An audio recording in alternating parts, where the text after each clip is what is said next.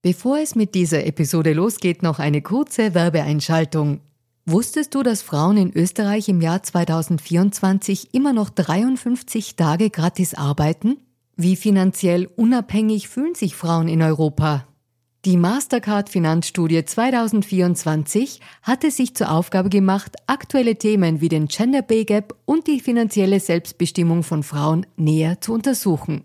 Finanzielle Bildung ist enorm wichtig für Frauen, um ein unabhängiges Leben führen zu können. Die Ergebnisse der Studie zeigen eindeutig, dass es noch viel zu tun gibt, insbesondere wenn es um die Förderung der finanziellen Selbstbestimmung von Frauen und Ungleichheiten im Job geht. Als weltweit führendes Technologieunternehmen im Zahlungsverkehr setzt sich Mastercard für eine inklusive digitale Wirtschaft ein, von der alle Beteiligten weltweit profitieren.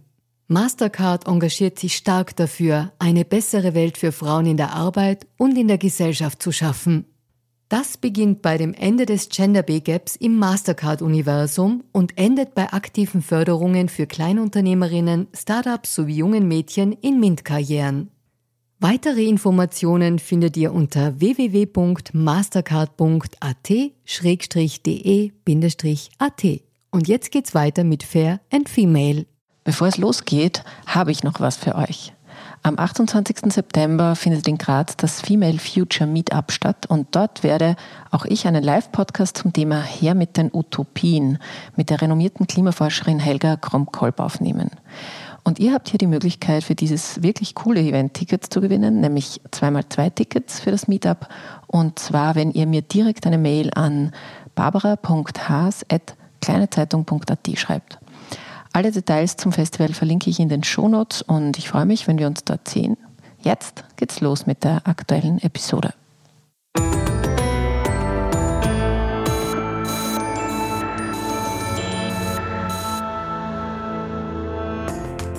Hallo ihr Lieben, herzlich willkommen bei Fair und Female, dem Gesellschaftspodcast der Kleinen Zeitung.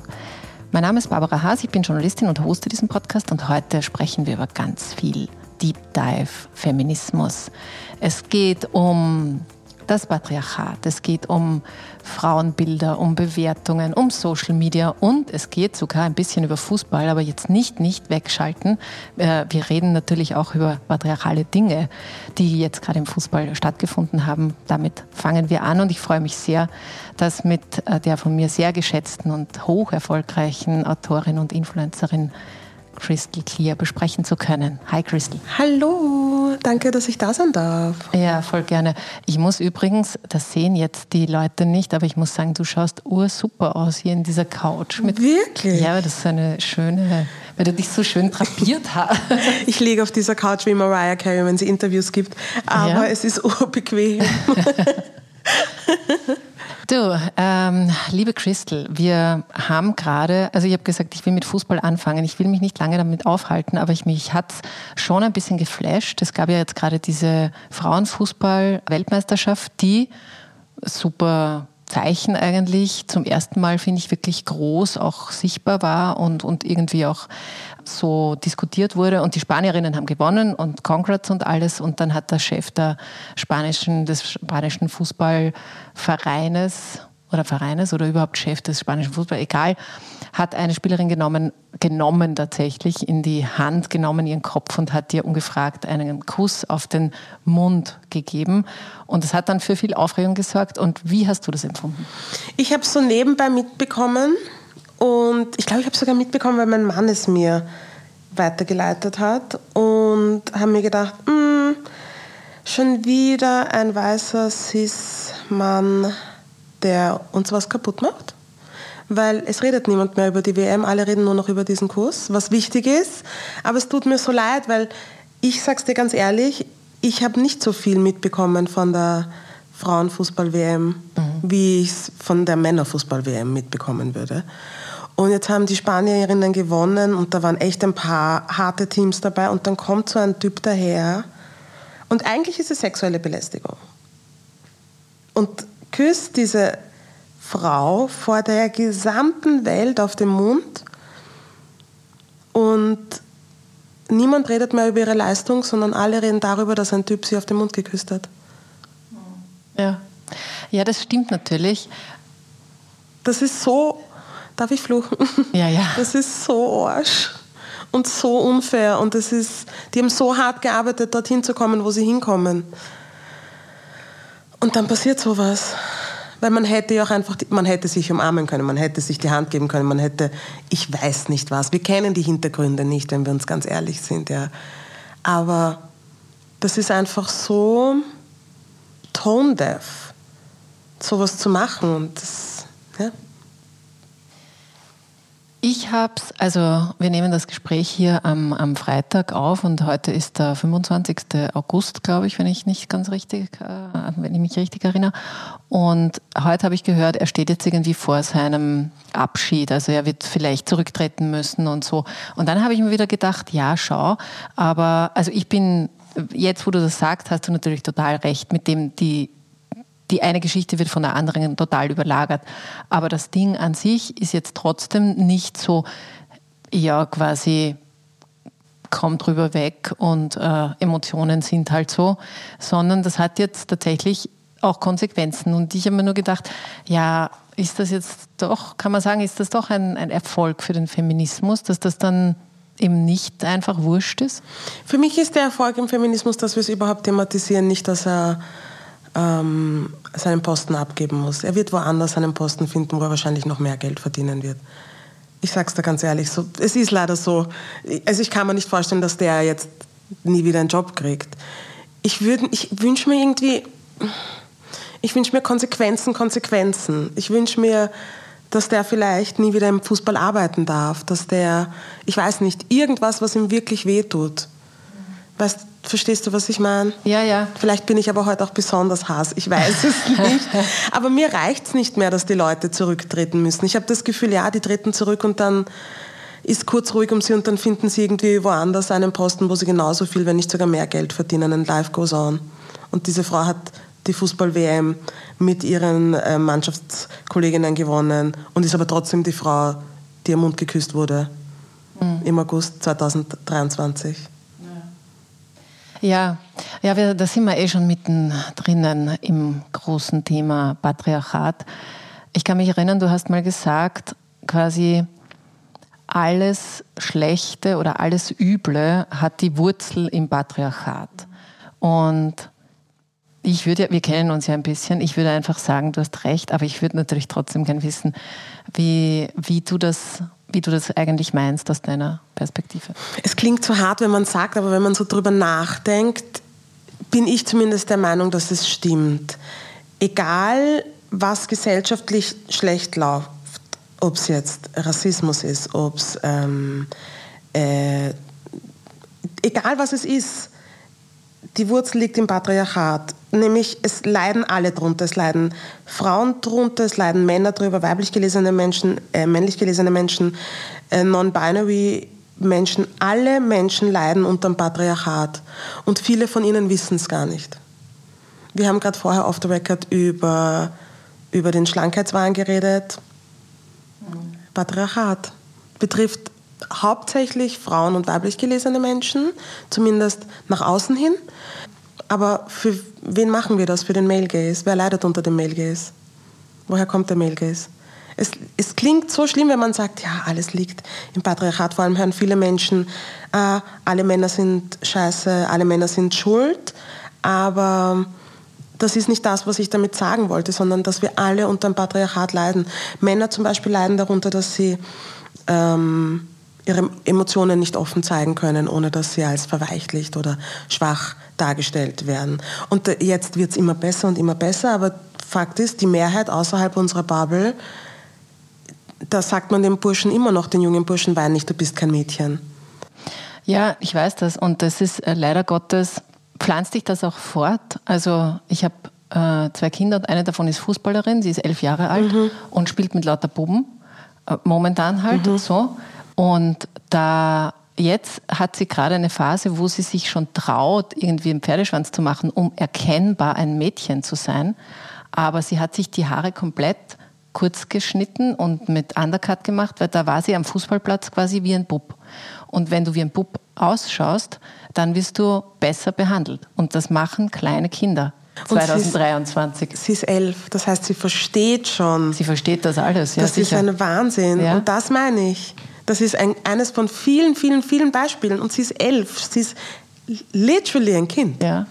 Das ist ein Wahnsinn. Und, ähm, und insofern leiden wirklich viele drunter und, oder alle drunter.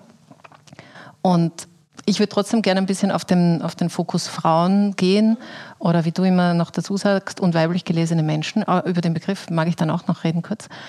Ähm, weil du hast jetzt eh schon ein bisschen was angesprochen, also egal, ob es sozusagen sexualisierte Blicke sind, einfach diese Bewertung auf den Körper, die Mischung zwischen ähm, Frauen als Beute sozusagen, als Besitz, als, als Trophäe, aber durchaus auch als billige Arbeitskraft oder Kehrkraft oder, oder überhaupt sozusagen. Also es wird immer ver, ver, verwendet. Ja? Also der Faktor Frau ist immer Verwendung irgendwie ausgesetzt und wenn man sich das so überlegt, dann ist ja irgendwie auch klar, dass das komplett falsch ist.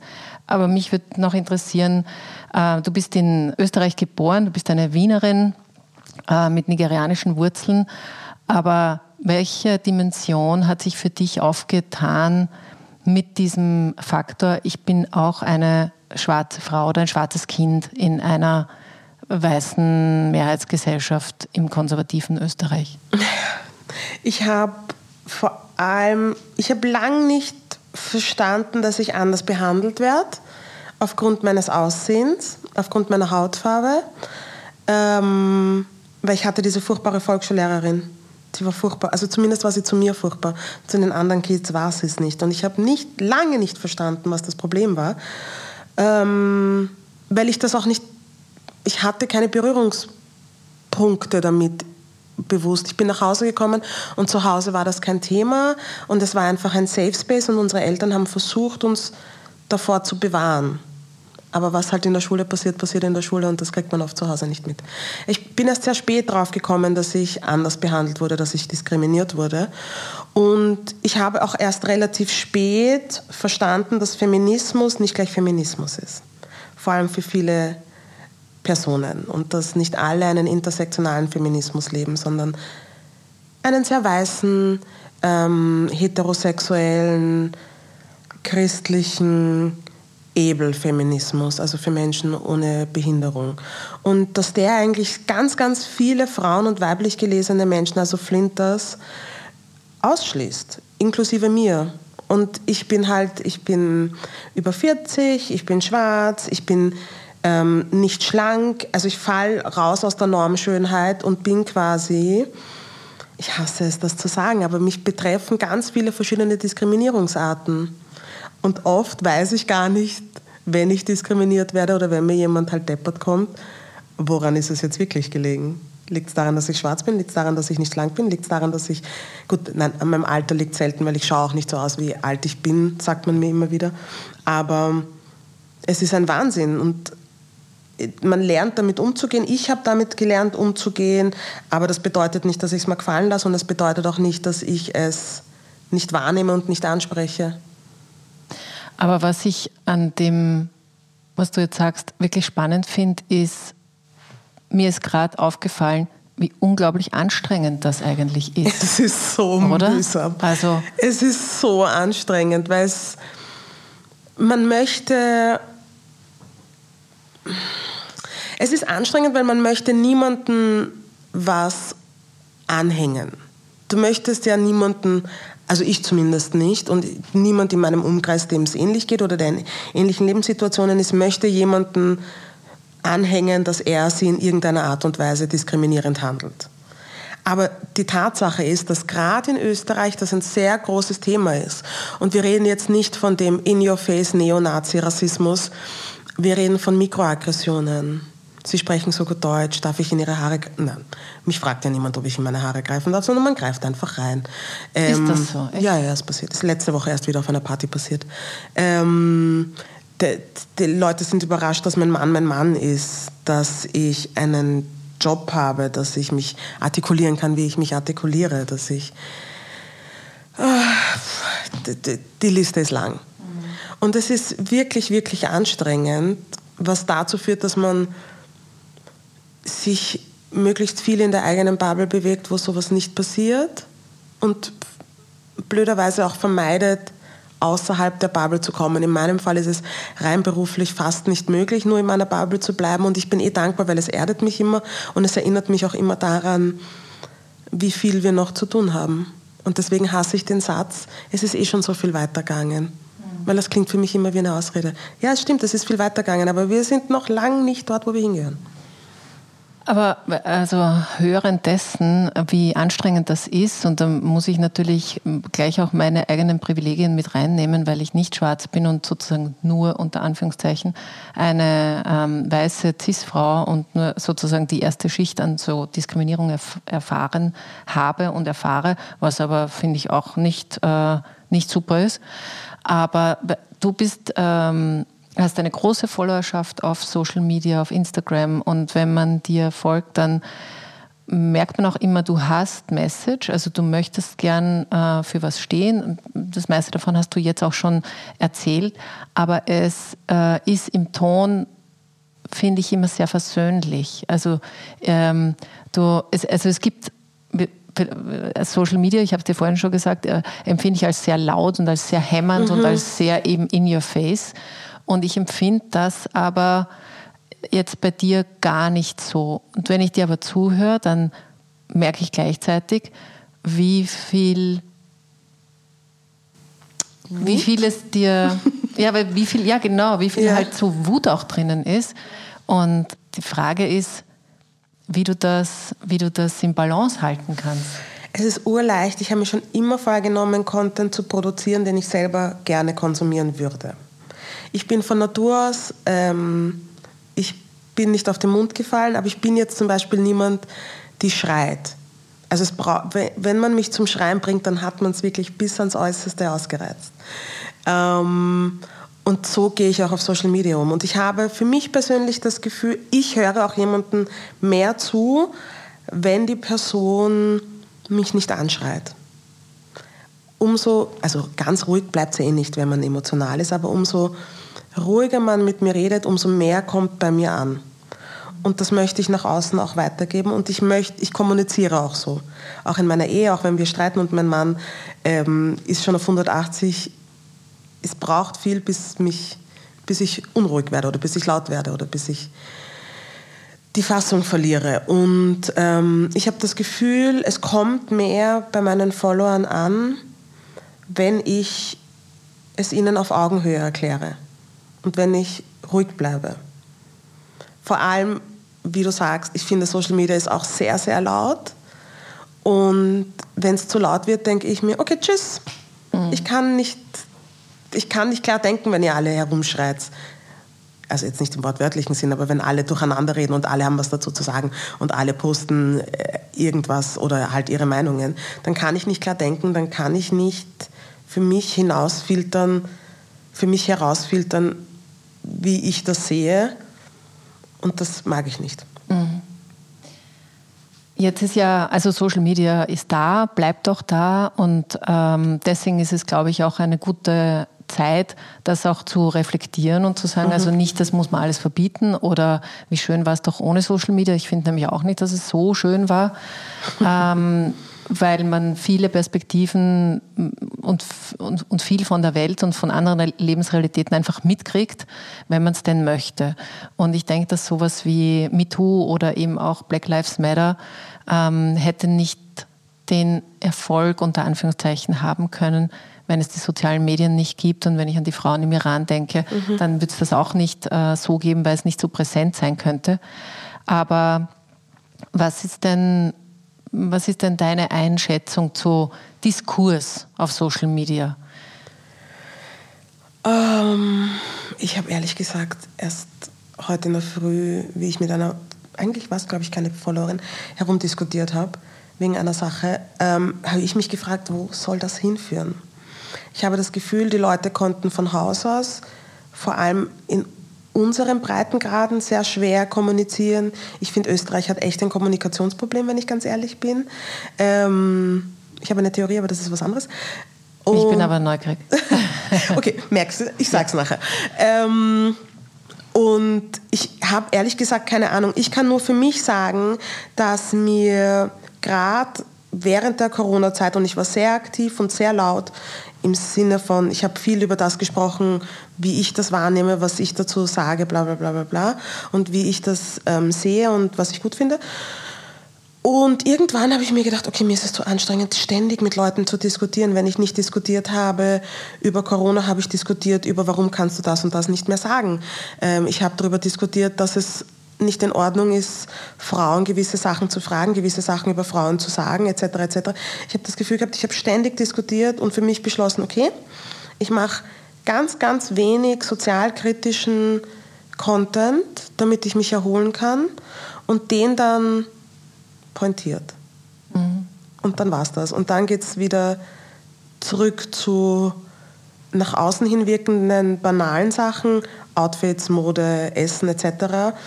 Aber ich versuche trotzdem den Leuten immer vor Augen zu halten, dass wenn ich jetzt mit meiner Figur unter Anführungszeichen was Bauchfreies trage, ist es auch ein Statement. Weil das wäre ja vor fünf Jahren wäre das ja ein Thema gewesen. Wie mhm. kommt ihr dazu, ohne Sixpack und mit einem Bauch, einem sichtbaren Bauch, was Bauchfreies zu tragen und sich wohlzufühlen. Und habe beschlossen, dass ich das alles so ein bisschen vermische und subtil mache. So, jetzt habe ich es verraten auch noch. Aber ja, du machst vieles subtil, aber du machst es auch mit viel Humor. Das ist ja, ja. oft auch ähm, eine, eine Sache, die natürlich in der Kommunikation wichtig ist und gut ist.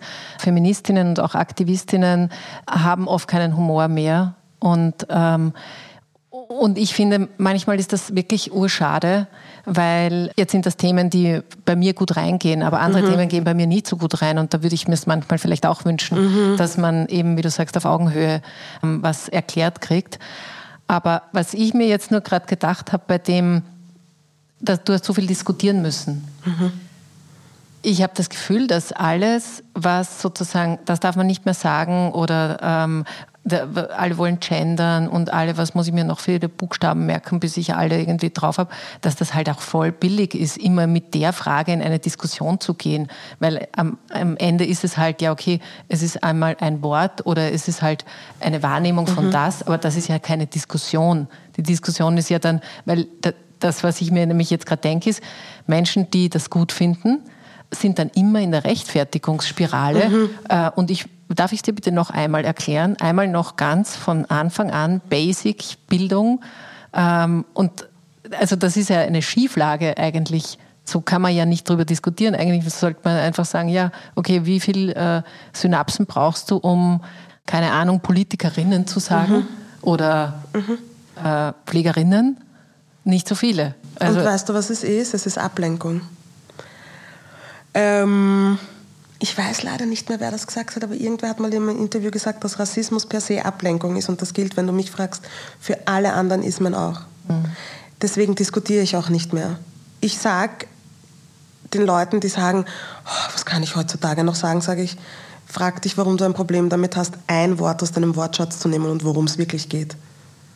Und meistens ähm, schauen dich die Leute so an und sagen, naja, aber ich kann sagen, was ich möchte. Und ich sage, ja, aber du kannst eh sagen, was du möchtest, aber es, sag halt etwas, das die Leute nicht beleidigt.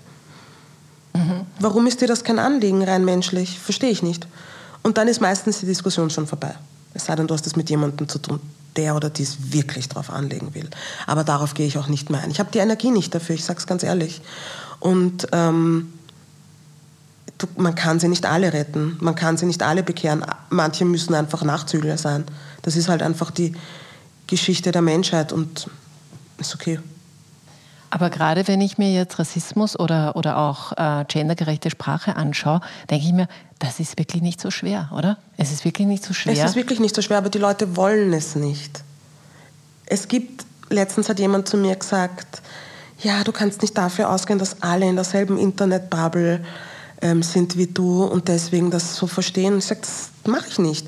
Aber es ist ja jetzt nicht nur noch im Internet, es ist ja nicht mehr in unserer Bubble, es ist überall. Und es ist eine Entscheidung, das zu ignorieren. Ab einem gewissen Punkt, wenn du lesen und schreiben kannst und Medien konsumierst, ist es eine Entscheidung, das zu ignorieren. Was auch immer es ist, Rassismus, ähm, intersektionaler Feminismus, whatever. du entscheidest dich dagegen, Teil dieser Bewegung, dieser Weiterentwicklung zu sein. Okay. Ja, und was sind, was sind die Benefits davon, dass du weiter im alten patriarchalen äh, System bist, wo. Ich kann mich aufs Wesentliche Oder? konzentrieren, denke ich mir immer, wenn man, wenn man dies, ich, das klingt so blöd, ja, aber dass man diese White Noise, diese Diskussionen auslässt, die einen so viel Energie kosten und teilweise auch zu nichts führen, da kann man sich ein bisschen aufs Wesentliche konzentrieren. Und zwar das dort vertiefen, wo es vertieft werden kann und wo die Leute auch dazulernen wollen. Mhm.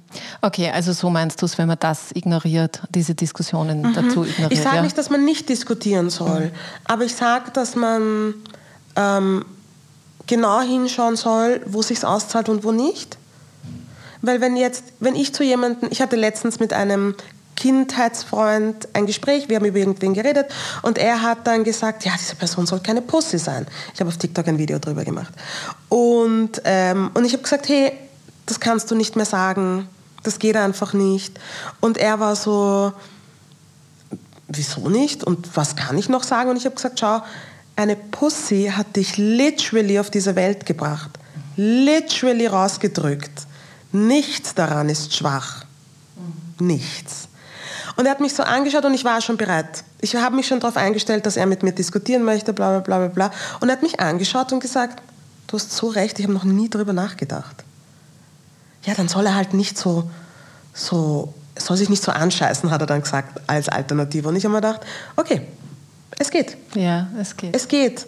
Es ging ohne Diskutieren. Der wollte es verstehen und er wollte es besser machen. Es gibt die Möglichkeit. Und ich, wir haben die Zeit, wir haben die Kapazitäten, nicht mit Leuten zu diskutieren, die sich anscheißen, weil dass sie ÄrztInnen sagen sollen, statt Ärzte. Ja, dann sag halt Ärzte. Du wirst schon draufkommen, warum das ein Blödsinn ist. Und wenn nicht, wir haben keine Zeit für dich. Das klingt hart, aber. Ja, ja, also es ist, es ist natürlich auch eine Möglichkeit, damit umzugehen, weil ich ärgere mich schon eigentlich immer, wenn jemand jetzt immer nur Ärzte sagt zum Beispiel. Mhm. Also, und das ist äh, mitunter auch in der eigenen Familie gang und gäbe. Mhm. Und, äh, und die muss ich trotzdem irgendwie lieb haben. Was bleibt mir nichts anderes übrig. Äh, aber an sich finde ich das gerade bei Menschen, die sich dann so auf Diskussionen stürzen, einfach nur, damit sie halt Breitseite verteilen können, ja. ist halt, und das finde ich auf Social Media einfach noch öfter als im Face-to-Face-Leben, weil ich glaube, da äh, die Logik ist, glaube ich, relativ schnell da. Und nur wenn du alleine vor deinem Handy oder wo auch immer sitzt und dir denkst, okay, ich hätte jetzt wieder Bock auf Beef, mhm. dann äh, hauen sie halt das raus und freuen sich, wenn, wenn sie halt, äh, keine Ahnung, bei irgendwelchen Inzel-Gruppen gut dastehen. Aber du wolltest mir noch was sagen, nämlich warum Österreich ein Kommunikationsproblem hat. Ja, ich glaube, dass wir in Österreich eine Generation sind, deren Eltern im Krieg waren oder deren Großeltern im Krieg waren und die keine Zeit hatten, ihren Kindern Kommunikation beizubringen, liebevoll zu sein, etc. etc. Und das dazu geführt hat, ich breche es jetzt ganz banal runter, mhm. das dazu geführt hat, dass wir ein passiv-aggressives Problem haben in Österreich und ein Kommunikationsproblem. Und auch ein und ein Kommunikationsproblem eben nicht, wir wissen nicht, wie wir miteinander reden, sondern wir wissen nicht, wie wir mit unseren Emotionen umgehen. Wir wissen nicht, wie wir familiär kommunizieren, ohne beleidigt zu sein, ohne uns angegriffen zu fühlen und Sachen einfach aufarbeiten, weil die Kapazitäten nicht da waren. Und ich merke es, weil ich ähm, mit, meiner, mit meinen nigerianischen Wurzeln aufgewachsen bin in Österreich und jemanden geheiratet habe, der durch und durch Österreicher ist, also keine Diaspora-Geschichte hat nichts, auch wenn er versucht, mit Tschechien oder so in die Ecke zu kommen. Ähm, aber das war damals halt einfach same, same. Und ich merke die unterschiedlichsten Arten und Weisen zu kommunizieren und miteinander umzugehen. Und ich habe viele Freundinnen, bei denen das im familiären Background auch so ist. Und wenn man mit den Oldies redet aus der Familie, erzählen sie dir alle dasselbe. Wir hatten keine Zeit damals für sowas. Ähm, niemand hatte die Kapazitäten für liebevolles Dasein etc. etc. Und ich glaube, es spielt schon viel mit, aber ich glaube, wir sind so ein unterkühltes Volk in Österreich, teilweise, weil wir es nicht anders gelernt haben und weil es ein Überlebungsinstinkt war. Was sagst du dazu? Ja, ich, also ich kann das total nachvollziehen. Ich sozusagen aus, auch aus meiner eigenen Familie, weil das ist, das kenne ich jetzt emotional am besten natürlich. Und für mich finde ich, also das spielt jetzt wieder voll in diese Patriarchatsdiskussion hinein, weil ich erlebe und ich erlebte auch die Frauen, also die mhm. Mütter, Großmütter. Mhm. Also meine Oma zum Beispiel, die war sozusagen, die war in der Situation, das kann man sich heute gar nicht vorstellen. Äh, zuerst helfe ich den, den, jüdischen Menschen, dann helfe ich den Deserteuren der Nazis und alle sind am selben Dachboden und wenn mir jemand draufkommt, dann bin ich sowieso mhm. tot und trotzdem macht man es. Wahnsinn. Und das ist irgendwie Wahnsinn. Das ist jetzt, jetzt keine Heldinnengeschichte, aber ist es schon. Aber das ist sicher ganz oft passiert. Und ich habe oft mit meiner Mama auch darüber geredet, warum sich die in der Familie die die Männer, weil das, was du sagst, unter Verschluss, alles ist unter Verschluss, das verstehe ich auch. Ich glaube, man kann sich das nicht vorstellen, wenn man nie mhm. irgendwie im Krieg war, wenn man nie jemanden töten hat müssen äh, auf Befehlen, was das mit dir als Menschen mhm. macht und das willst du vielleicht wegschließen. Aber es war ja, ist ja auch in Österreich so, ist ja eine ganze Generation von Alkoholikern danach mhm. gekommen, um das irgendwie runter zu, zu drücken. Und meine Mama hat immer, also die ist 1940 geboren, also ist halt, war da nicht mehr mittendrin, aber sagt immer, du kannst immer sagen, du hast für, für dieses und jenes nicht Zeit, aber in dem Moment, wo du Familie hast, also wo du äh, Kinder hast und die, die sind halt heute ist ein Baby gleich bedürftig wie vor 70 Jahren. Mhm. Das ändert sich nicht. Also es kann nichts und es braucht dich. Und wenn du dafür nicht Liebe aufbringen kannst, dann, dann wirst du in jedem Moment unglücklich, egal was die mhm. Rahmenbedingungen sind. Aber es spielt deswegen jetzt für mich, äh, letzter Satz dazu, in dieses patriarchale System hinein, weil was, de, was war denn mehr wert? Es war ja nicht die liebevollen Frauen, die sich trotzdem gekümmert ja. haben, um dass, dass halt da nicht alles den Bach runtergeht, sondern es wurden die sozusagen belohnt, die drüber gekommen sind, die, ähm, die dann halt aufgebaut, mit aufgebaut und die halt dann, okay, und jetzt haben wir den Kapitalismus, jetzt machen wir sowieso. Vollgas. Genau. Mhm. Aber das stimmt sicher. Würdest du sagen, ist das in Deutschland auch so?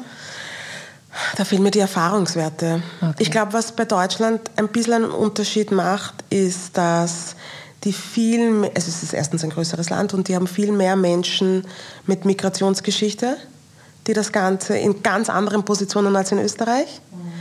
Ähm, und ich glaube, das mischt alles ein bisschen mehr auf. Ich kann jetzt nicht für familiäre Situationen per se ja, sprechen, ja, sondern nur rein gesellschaftlich.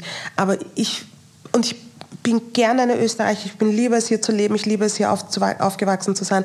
Aber wenn man eine andere Kultur im Vergleich hat, dann merkt man, wie frustriert Österreich ist von no reason. Hm. Und ich glaube, aber, es ist weitergegeben. Aber das finde ich, jetzt, find ich jetzt auch ganz interessant, weil eben du bist ja Wienerin und Wien ist ja immer traditionell sozusagen die Grand Hochburg der Welt mhm. und äh, war das lange Zeit auch irgendwie mit einem gewissen Stolz und das ist ja so ein bisschen morbid und, mhm. Und niemand darf hier freundlich sein, das wäre ja blöd. Aber gerade sozusagen mit deinem Background und jetzt äh, würde ich, ich habe dir vorher schon unterstellt, dass ich dich recht unterhaltsam und, und ähm, humorvoll finde.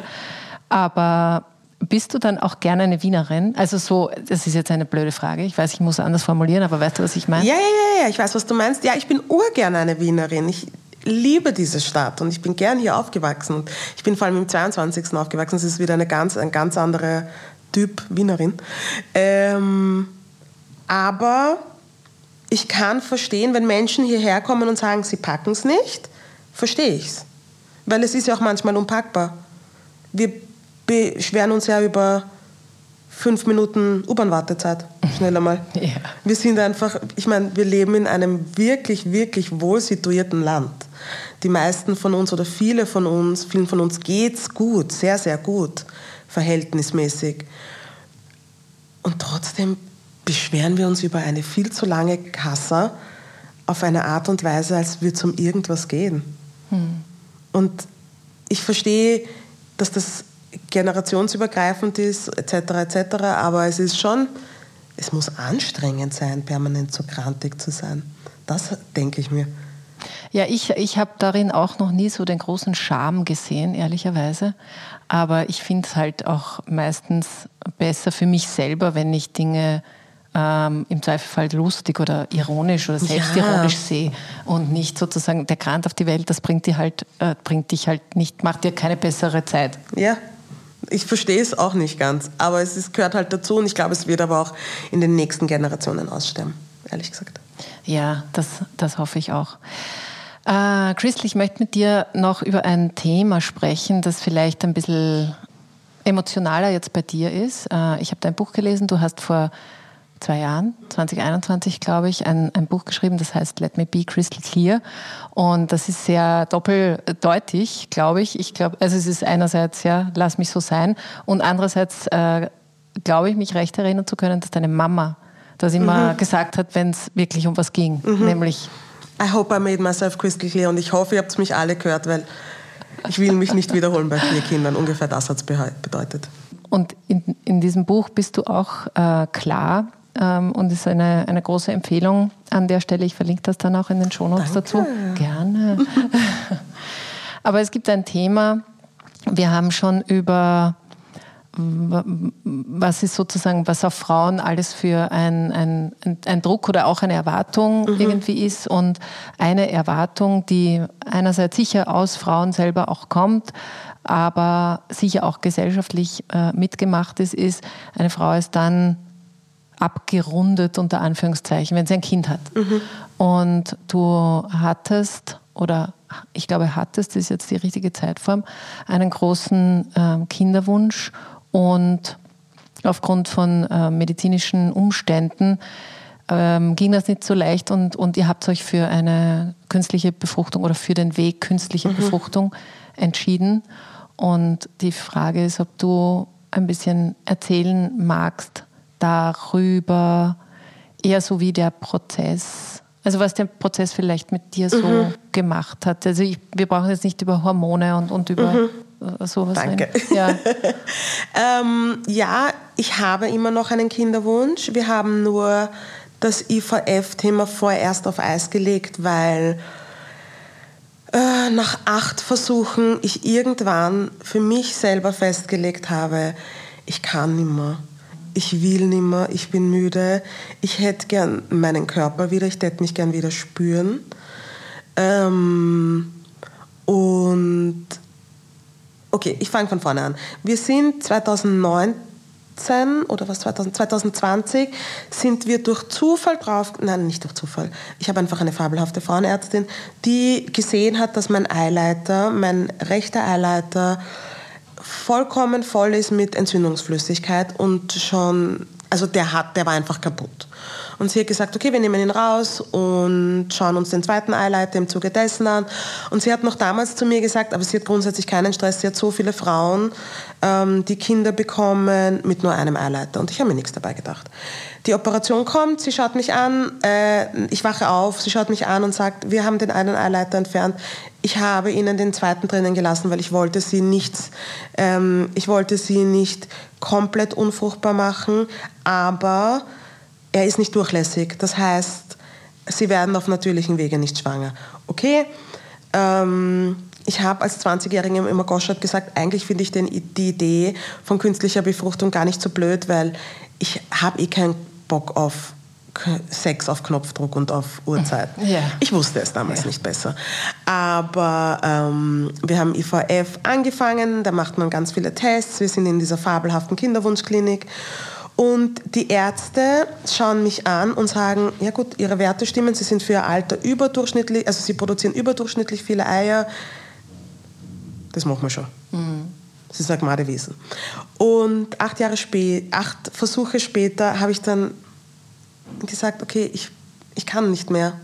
Ich ähm, habe das mit meinem Mann besprochen und er hat gesagt, okay, verstehe ich, es ist dein Körper, ich mache nicht einmal ein Zehntel von dem mit, was du mitmachst, ich muss mir keine Spritzen geben, äh, ich muss nicht tausend Untersuchungen machen, ich muss nicht literweise Blut abgeben.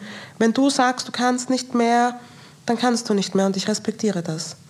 Das ist sehr viel wert, weil ich kenne andere Geschichten. Und er hat ich will nicht sagen, dass er einen größeren Kinderwunsch hatte als ich, aber er wollte gefühlt von Anfang an Kinder und ich habe gesagt, ich möchte erst Kinder haben, wenn ich mir zu 100% sicher bin, dass ich sie mir leisten kann.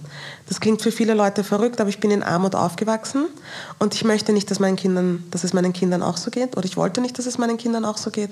Und deswegen habe ich gesagt, ich möchte erst Kinder bekommen, wenn ich finanziell gesettelt bin. Und das war ich halt erst mit 37, war ich, glaube ich, wie wir angefangen haben. Ja.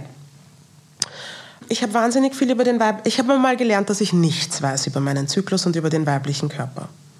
Ich finde, das ist das Erste, was ich gelernt habe. Ich habe auch gelernt, dass viele meiner Freundinnen und meiner Schwester und Frauen um mich herum auch sehr wenig wissen über den weiblichen Körper. Weil wie oft ich erklären musste, was ein Eileiter ist, ist eigentlich ein Wahnsinn dafür, dass wir alle oder die meisten von uns einen regelmäßigen Zyklus haben. Ich habe gelernt, dass es so wichtig ist, auf sein Bauchgefühl zu hören, Fragen zu stellen, sich zweite Meinungen zu holen. Und ich habe gelernt, dass ich unpackbar stark bin und dass es okay ist zu sagen, ich kann mehr. Und dass die Welt nicht untergeht und dass man sich Zeit lassen kann und dass man auch manchmal die Stimmen ausblenden muss, die einem sagen, Sie sind aber jetzt 40. Ich weiß nicht, ob Sie sich Zeit lassen sollten. Sie haben keine Zeit mehr. Und ich aber immer gesagt habe, schauen Sie, es findet sich immer irgendwie einen, We einen Weg. Aber wenn ich körperlich nicht mehr und mental nicht in der Lage bin, weiterzumachen, dann werde ich auch mental und körperlich vielleicht nicht in der Lage sein, ein Kind auszutragen. Oder so. Ich, es muss mir einfach gut gehen für diesen Prozess. Und das tut es nach acht Versuchen nicht mehr. Und ähm, ich habe ein paar absurde, mir ist zum Beispiel bei vollem Bewusstsein der Muttermund aufgemacht worden. Es hat was hat es dauert, 60 Sekunden. Es waren die schmerzhaftesten 60 Sekunden meines Lebens. Und ich habe das gemacht und ähm, bin dann raus aus der Ordination und bin arbeiten gegangen.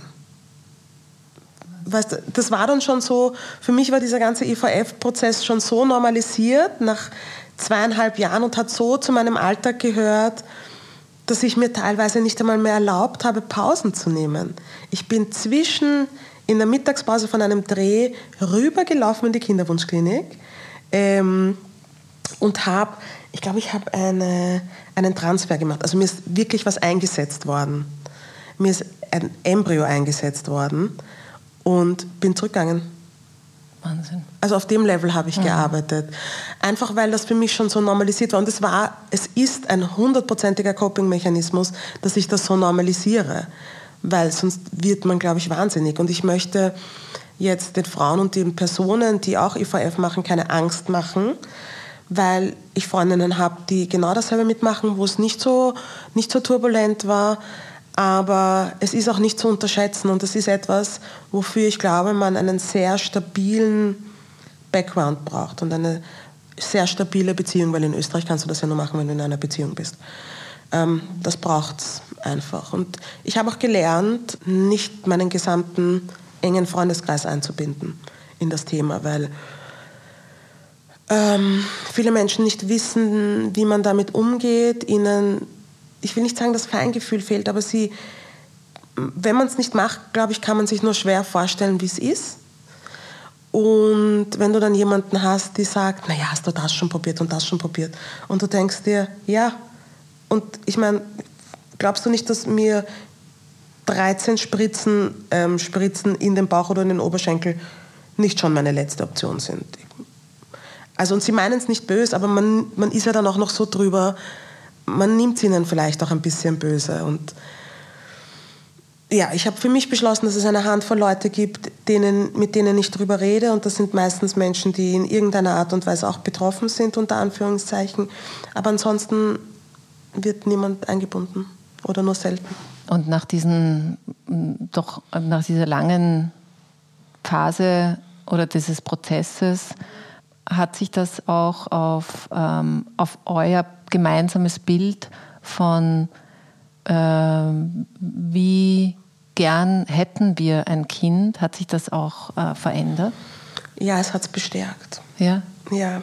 Ähm, ich habe es letztens mit meinem Mann drüber geredet. Und ich bin so froh, dass er einfach auch mein bester Freund ist. Das klingt so blöd, aber wir kennen uns einfach schon seit was haben, seit 24 Jahren und, ähm, und können halt auch schnell in dieses Freundschaftliche übergehen. Mhm. Und ich finde, da redet sich manchmal anders als in der Ehe. Und ich habe zu ihm gesagt, ich finde es so flashig, dass wir das jetzt echt schon drei Jahre gemacht haben und äh, wir das gefühlt noch mehr wollen als vorher, obwohl es so geschissen gelaufen ist. Mhm. Und er hat gesagt, ja, das ist halt ein Zeichen dafür, dass wir es ernst meinen. Und, und das hat mich jetzt, glaube ich, fast noch ein Stück mehr bestärkt. Mhm. Wir machen jetzt halt einfach eine Pause, ähm, damit ich mich fangen kann, damit es geht ja auch ins Geld. Ich bin über 40, das heißt, ich zahle es jetzt selber. Und, und dann schauen wir weiter. Und wir schauen uns auch nach Alternativen um. Aber jetzt muss ich noch mal ganz kurz zum Feminismus zurückkommen.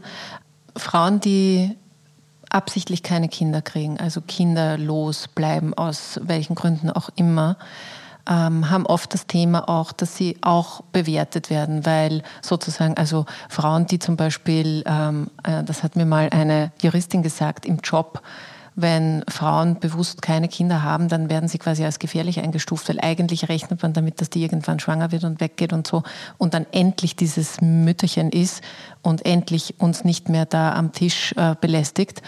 Und und das, was ich vorher gemeint habe, zum, gehört zum Frausein dazu, dass man dann eben auch, auch Mutter ist. Ist das, ein, ist das eine Idee, wo du weißt, die gibt es in dir auch? Dass ich einmal keine Mutter sein werde? Nein, dass du, ist es stärker, weil es euch beide äh, verbindet oder ist es was, äh, wo du sagst, ich, ich möchte das so und ich möchte es auch auf diesem Weg? Ja, ja. es ist genau so. Ich glaube, mhm. ich wäre eine fabelhafte Mutter rede jetzt einfach groß, ja. Aber ich glaube, ich würde das ganz cool machen. Und ich verstehe, ich, ich glaube, ich habe auch die mentale Reife und um, bin ja umgeben von Müttern. Ähm, zu, zu wissen, dass das nicht leicht ist und dass das nicht wie in Hollywood abläuft. Aber ich glaube, ich würde es gut machen. Und ich wäre einfach gern Mutter. Ich habe aber den, genau denselben Respekt vor Frauen, die sagen, mich interessieren Kinder nicht. Ich möchte das nicht. Ähm, ich kann es verstehen, ich kann es nachvollziehen und ich respektiere das, weil ich mir denke, zu wissen, dass du das nicht möchtest, obwohl dir von der Gesellschaft in jeder Form versucht wird einzuimpfen, dass du das machen solltest und dich dann hinzustellen und zu sagen, interessiert mich nicht, möchte ich nicht und diesen ganzen Gegenwind trotzdem anzunehmen und dagegen zu stehen, verstehe ich nicht, wie man das nicht respektieren kann. Ja, ja. Verstehe ich wirklich voll. nicht. Mhm. Ich denke mir, okay, ein paar von euch werden richtig fabelhafte Mütter. Schaut, aber macht Sinn, wenn man das nicht will. Ja, klar. Das ist ja immer das My Body, My Choice. Also, ja. so, äh, also in, jede, in jede Richtung. Liebe Christel, das hat mir vieles jetzt äh, bereitet, unser Gespräch. Es hat mir Spaß gemacht äh, und ich freue mich sehr, dass du so offen bist mit Themen, die viele, wie ich weiß, viele Frauen betreffen und die immer noch ein bisschen tabuisiert sind und Tabu und Crystal Clear passt nicht gut zusammen. Deswegen ist das sehr schön, dass du das hier so, ja, eben auch so ehrlich dich machst. Danke. Danke fürs Dasein. Danke fürs Haben, es war sehr, sehr nett. Und ich empfehle jetzt auch noch, wenn jemand gerne Podcasts hört, Crystal hat gemeinsam mit dem Michi Buchinger und dem Thomas Brezin einen Podcast, der sehr unterschiedlich ist, aber da empfehle ich euch jetzt eine Folge. Also er heißt Treffen sich drei, verlinke ich auch. Und eine Folge hat mir unlängst sehr gut getan. Da ging es äh, voll schwere Kost um den Tod. Und ich sage danke auch bei euch fürs dabei sein und zuhören. Und wenn ihr wollt, dann hören wir uns wieder nächste Woche. Alles Liebe und Baba. Tschüss.